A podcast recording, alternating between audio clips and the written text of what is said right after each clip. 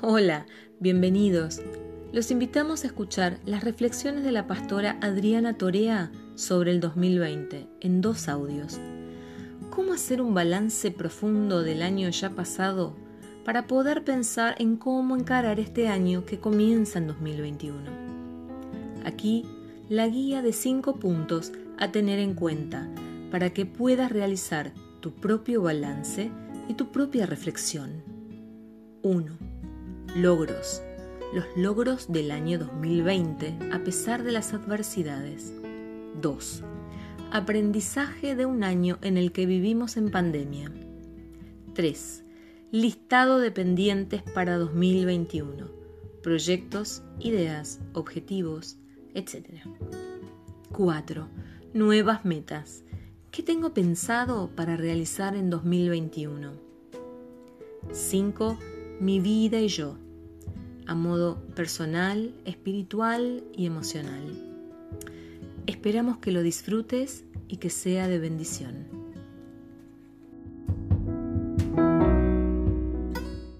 Muy buenos días para todos, que tengan un muy buen domingo y les doy la paz del Señor que esté en sus hogares y en sus corazones. Eh, me pasa siempre y parece redundante, me emociono escuchar cómo el Señor eh, interviene en nuestros pensamientos y en nuestros corazones cuando tenemos que preparar eh, nuestros temas. la reflexión que yo preparé hoy tiene que ver con mi espiritualidad y me preguntaba yo a mí misma si mi espiritualidad está emocionalmente sana. Y claro, esto se, se relaciona muy directamente con lo que acaba de presentar Flavia, porque ella proponía que seamos grato perfume y la reunión de hoy tiene que ver con la Santa Cena, explicaba Héctor al principio del culto. Entonces, yo te comparto mi reflexión, te comparto mi pensamiento, porque yo me preguntaba ayer, ¿cómo está mi espiritualidad para esta Santa Cena? Mi espiritualidad está emocionalmente sana Así que, como dice la canción que eligió Flavia, venimos tal como soy. Cada uno de nosotros llega este domingo como puede. Después quizás de una semana más intensa, menos intensa. Pero esta Santa Cena en este primer domingo de mes tiene un significado de renovar fuerzas y en este proceso de renovar fuerzas voy a compartir con ustedes una presentación. A ver, vamos a ver si está todo bien. Sí. Y en esta presentación voy a compartir con ustedes y yo te voy a invitar a que vayas reflexionando conmigo en este proceso para ver cómo estamos, cómo llegamos a este domingo, cómo está nuestra espiritualidad y si está emocionalmente sana. Por ahí vos me podés decir, pero que son malas las emociones. No, no son malas las emociones, al contrario. Las emociones eh, son lo que le ponen gusto a la vida. Jesús nos mostró en, en su en su transcurrir en esta tierra y compartiendo con sus amigos muchas emociones. Así que las emociones no son malas. Como siempre decimos, lo que quizás no está muy bien es actuar o responder en un momento en el que estamos emocionalmente en una situación eh, de intensidad. Entonces, yo voy a empezar a hacer este camino y esta, esta reflexión y te invito a que vos vayas pensando junto conmigo. Yo lo voy a ir hablando en particular, vos anda reflexionando sobre vos. ¿Cuántas veces te das cuenta, me doy cuenta y decís o pensás, esto es mucho para mí? Dios olvidó de mí o no soporto más. Mi querida tía Marta tenía una frase que siempre decía, esto es mucho para mí, esto es mucho para mí. Y a mí me quedó grabada esa frase. Y yo le decía, tía, no es mucho, es lo que te toca. Pero ella me decía, no, esto es mucho, es demasiado para mí. Entonces, ¿cuántas veces pensamos que lo que nos toca vivir es demasiado o es muy fuerte? O sentimos que no soportamos más. ¿Cuántas veces decimos o pensamos, me molesto y me frustro cuando quienes me rodean no valoran o no reconocen mi vida espiritual? Porque mi vida espiritual, mi relación con el Señor es personal pero muchas veces en esta relación personal con Dios, yo estoy fantástica, pero le ladro al que está al lado mío. O respondo mal al que me dice algo que yo no concuerdo. O soy extremadamente reactivo y cuando contesto no me estoy poniendo en el lugar del otro. ¿Cuántas veces me molesto y me frustro cuando yo quiero explicar ese momento en el cual estuve con el Señor y de repente como que vuelvo a la realidad y los demás no valoran o no entienden. Y yo creo que los demás tienen que entender mi vínculo personal solamente porque yo se los digo. ¿Cuántas veces digo y pienso que tengo dolor, que tengo enojo con aquellos que en nombre de Dios me lastimaron. ¿Cuántas veces las personas que asumimos que somos cristianas, sin querer a veces, a veces pensando solamente en, en lo que debe ser, y no lo que el otro necesita, nos lastiman. Y entonces nosotros por las personas terminamos teniendo una mala relación con Dios o tomando una distancia o tomándome o tomándome un, ¿se acuerdan como decíamos cuando éramos chicos? Pido gancho, el que me toca es un chancho y parábamos el juego o decíamos pido, pido, pido, pido, y todo el mundo paraba de jugar. Bueno, muchas veces hacemos esto con Dios. Pido, pido, pido, alto. Hasta que yo no, no establezca cómo estamos, no, no vuelvo a orar o, o tomo distancia. Entonces, fíjense estas tres situaciones, ¿no? Esto es mucho para mí y entonces siento que no soporto más y pienso que Dios se alejó. La segunda, cuando creo que mis reacciones, no creo, sino que mis reacciones no están acorde a mi relación espiritual y me enojo con los demás y me siento superior porque tengo una relación con Dios, pero en esa relación con Dios no la trasunto a mis hermanos. O la tercera, cuando el dolor o el enojo me lastiman en nombre de Dios. En estas tres situaciones, si nosotros nos, podemos, nos ponemos a ver,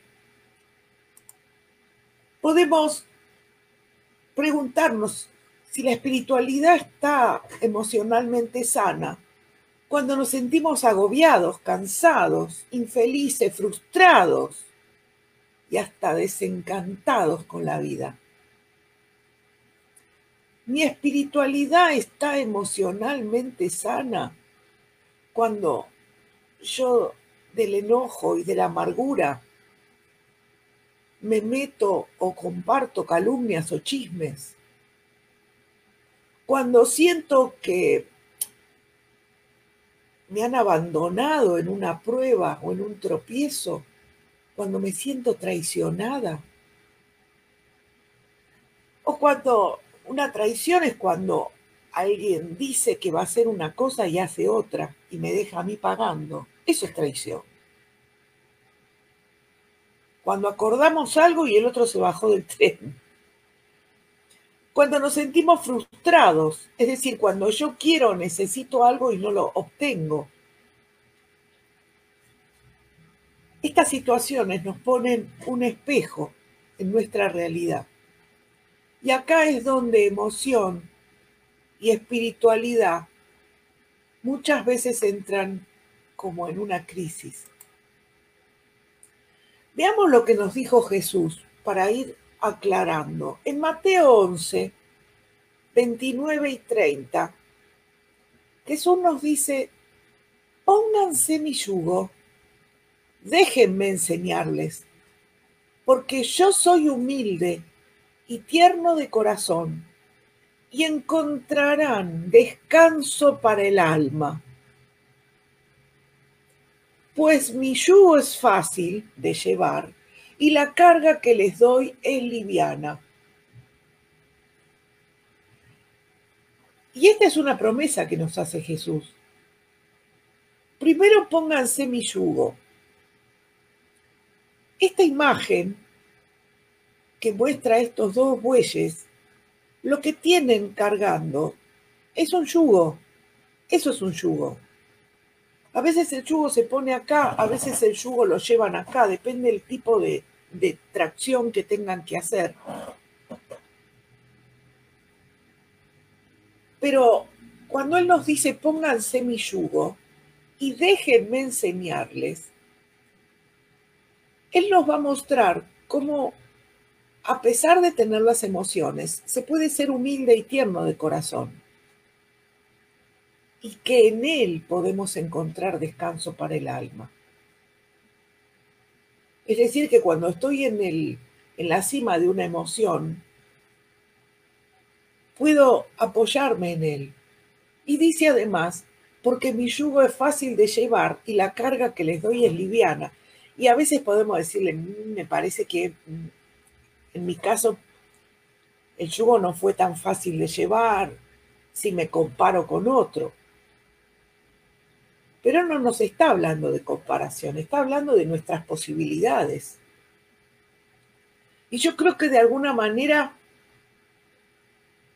a mí me gusta decirles a mis hijos que yo soy la presidenta de su club de fans, cuando alguno de ellos está desanimado. Y también se lo digo a gente muy querida, mira que yo soy la presidenta de tu club de fans. Es decir, yo creo en vos. Y si yo le digo esto a, mis hijos, y si yo le digo esto a gente muy querida para mí, ¿cómo Jesús no me va a decir eso? ¿Cómo Él no va a saber qué es lo que yo puedo soportar o no? Cada uno tiene una capacidad de poder llevar el yugo que le toca pero el yugo que nos propone Él es un yugo diferente. Y la carga se hace más liviana, porque Él nos está acompañando. Entonces, si venís con esta carga, si venís con esta sensación, si venís con una espiritualidad contaminada por las emociones, yo te propongo que vuelvas a leer Mateo 11, 29, 30, que lo pongas en un cuadrito y lo, y lo releas sobre todo cuando estés en esa situación de, violencia, de, emoción en alta estima. Ahora veamos qué son las emociones básicas, porque hablamos de emociones y vamos a tomar algunas. Hay muchas clasificaciones de emociones. Afortunadamente hoy hay autores que se dedican a estudiar con rigurosidad las emociones. Y esto no es casualidad, creo que ya lo expliqué en algún otro domingo, pero lo vuelvo a explicar. La década de los 90 fue una década que se la llamó eh, la década del cerebro. Y en Estados Unidos se destinó una importante cantidad de dinero a estudiar el cerebro humano.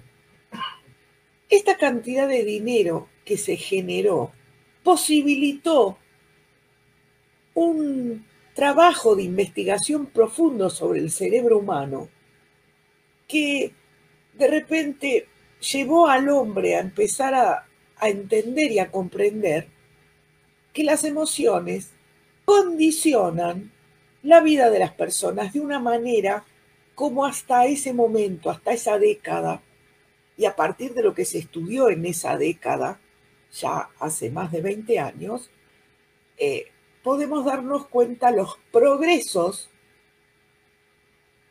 y los avances. Ayer mirábamos con mi esposo una, una película en la que mostraban, yo no lo había visto todavía, un escáner de cerebro.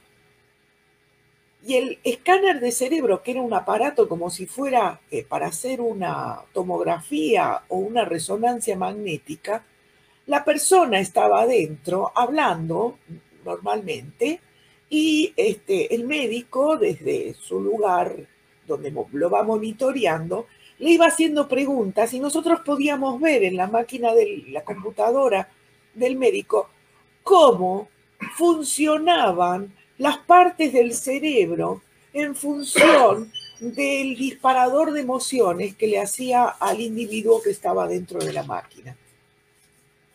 Y de esa manera podían ubicar dónde estaba el problema porque estaban rastreando un tumor, una, porque esta persona tenía una alteración de conducta. Esto Miren, yo en los 90, cuando enseñaba y hablaba de emociones, se me consideraba poco profesional, porque decían que eso no era científico. Y hoy el tema de las emociones es un tema central. Sorpresa, miedo, enojo, asco, alegría, tristeza. Vamos a trabajar con estas emociones básicas otro día ya me lo pidieron, vamos a ver si armamos un tallercito, un encuentro de eh, fuera de los cultos donde podamos trabajar este tema que nos recorre a todos y no nos damos cuenta hasta dónde es el alcance. Una emoción me genera un estado y frente a un estado, a una sensación, yo tengo una reacción. Cuando yo tengo sorpresa, lo que hago es me sorprendo, me, me, sobresalto. Y esto me, me deja en un estado de alerta. Entonces, cuando yo estoy sorprendido, cuando puede ser una sorpresa linda o una sorpresa fea, pero la sorpresa genera en mi cuerpo un estado de alerta. Y el estado de alerta genera que mi cuerpo, mi organismo, empiece a funcionar porque el cerebro da la información, atención, atención, alerta, alerta. Entonces todo empieza a funcionar más rápido. Y esto es lo que pasa básicamente con casi todas las emociones. El miedo, el peligro puede ser real o imaginario. Sin embargo, la sensación para la persona es la misma. Frente a eso, el cuerpo reacciona con precaución y con inseguridad. El miedo hace que uno se vuelva para adentro. El enojo frente a una amenaza o, a alguna situación o a una persona o algún objeto. Hay personas que tienen un estado de alteración frente a un bicho, por ejemplo. Y esto genera enojo, genera ira, no se piensa. Y la reacción es lucha. El enojo muchas veces enmascara situaciones de violencia. Asco. El Estado es disgusto, rechazo. Y lo que uno hace, la reacción, es me alejo. Fíjense que esto nos pasa todos los días, permanentemente, lo que nos rodea, porque somos seres vivos que estamos en conectividad. Una mala mirada, una mala contestación, una noticia en el, en, el noticiero, una, un comentario que me hace un vecino, un maltrato cuando voy a hacer una compra, es decir, lo cotidiano hace que estemos surfeando las emociones. La alegría, conseguimos algo que nos gusta y queremos que se repita. Y la reacción es de sensación de bienestar. Y queremos quedarnos ahí y que el mundo transcurra, pero yo me quiero quedar ahí, donde tampoco puede ser, porque tengo que tener otras obligaciones o la vida continúa. Tristeza. El estado es pérdida, decepción. ¿Cuál es la reacción? Pedir ayuda. Entonces, fíjense, emoción, estado, reacción, esto es bien completo. Pero ¿qué dice la palabra? ¿Qué dice nuestro manual de instrucciones respecto de las emociones? Y esto les pido que lo lean con mucha atención. En Gálatas 5, 22 y 23, se habla de la clase de fruto que el Espíritu Santo produce en nuestra vida. Y fíjense, amor, alegría, paz, paciencia, gentileza, bondad, fidelidad, humildad, dominio propio, control propio, de acuerdo a la versión. Y dice el autor de Gálatas, no existen leyes contra estas cosas. Fíjense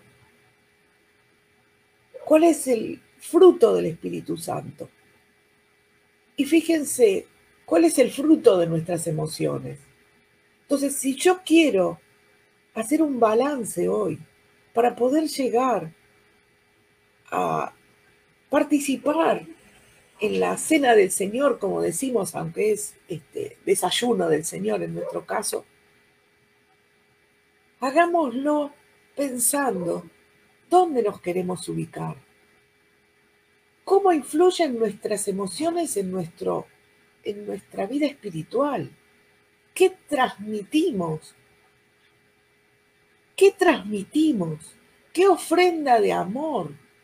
Como decía em, eh, Flavia antes, seamos grato perfume, es decir, donde vayamos podamos que se trasunten nosotros el Espíritu Santo. Y ahí vamos a encontrar cómo está nuestra emocionalidad. Fíjense, si chequeamos, el amor es cariño y afecto hacia los otros. La alegría tiene que ver con la plenitud de la vida. La paz es la calma, la serenidad, el sosiego, la confianza. La paciencia tiene que ver con la buena voluntad, la disposición, el empeño, la amabilidad, el sentido de la compasión en el corazón. La amabilidad es dar un paso más a pesar de que yo me cueste ser amable.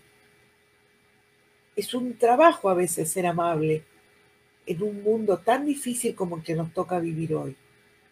La bondad la bondad es una convicción que se contagia. En una serie que estábamos viendo con mi esposo, había un médico que decía, eh, frente, el director del hospital, decía, ¿en qué te ayudo? ¿En qué te ayudo? Y el en qué te ayudo terminó siendo contagioso y terminó siendo la forma en que se relacionaba la gente en esa comunidad. ¿En qué te ayudo?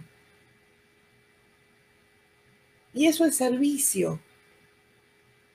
Fidelidad, involucrado en compromisos reales. Cuando yo doy mi palabra, mi palabra tiene que bastar. Humildad, No es necesario forzar el camino de la vida, hay que aceptarlo y muchas veces aprender. Y cuando estoy en una situación difícil, preguntarme qué tengo que aprender de esta situación que me está generando esto y aceptarlo con humildad para poder reconocer dominio propio, la capacidad de ordenar y dirigir mis fuerzas con sabiduría. Es cierto que a veces nos agarran esas ganas de agarrarlo al cogote al otro, pero no podemos. Y ahí es donde tenemos que parar, bajarnos de esa emoción violenta, entregárselo al Señor. Señor, dame la fuerza de voluntad para poder aceptar con humildad esto que me toca vivir. Dame la capacidad de amar a pesar de que me siento no amado o amada. Dame alegría de poder disfrutar esto que me toca, porque lo estoy viviendo con salud y con alegría. Y si no es con tanta salud, con la salud que tengo, que seguramente voy a estar en mejor condición que otras personas. Paz. Pero la paz no es la ausencia de problemas. La paz es la calma con que recibo y atravieso ese problema la paciencia para no engancharme con cualquier cosa que se viene.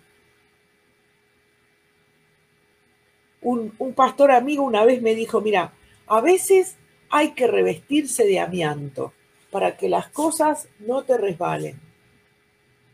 Porque si uno se reviste de abrojo, vieron que el abrojo todo se pega. Entonces dice, uno tiene que aprender que las cosas no se tienen que pegar, uno tiene que intervenir, pero no se quedan pegados. Pero tampoco llegar al amianto que nada me llega. Podríamos estar toda la mañana con esto.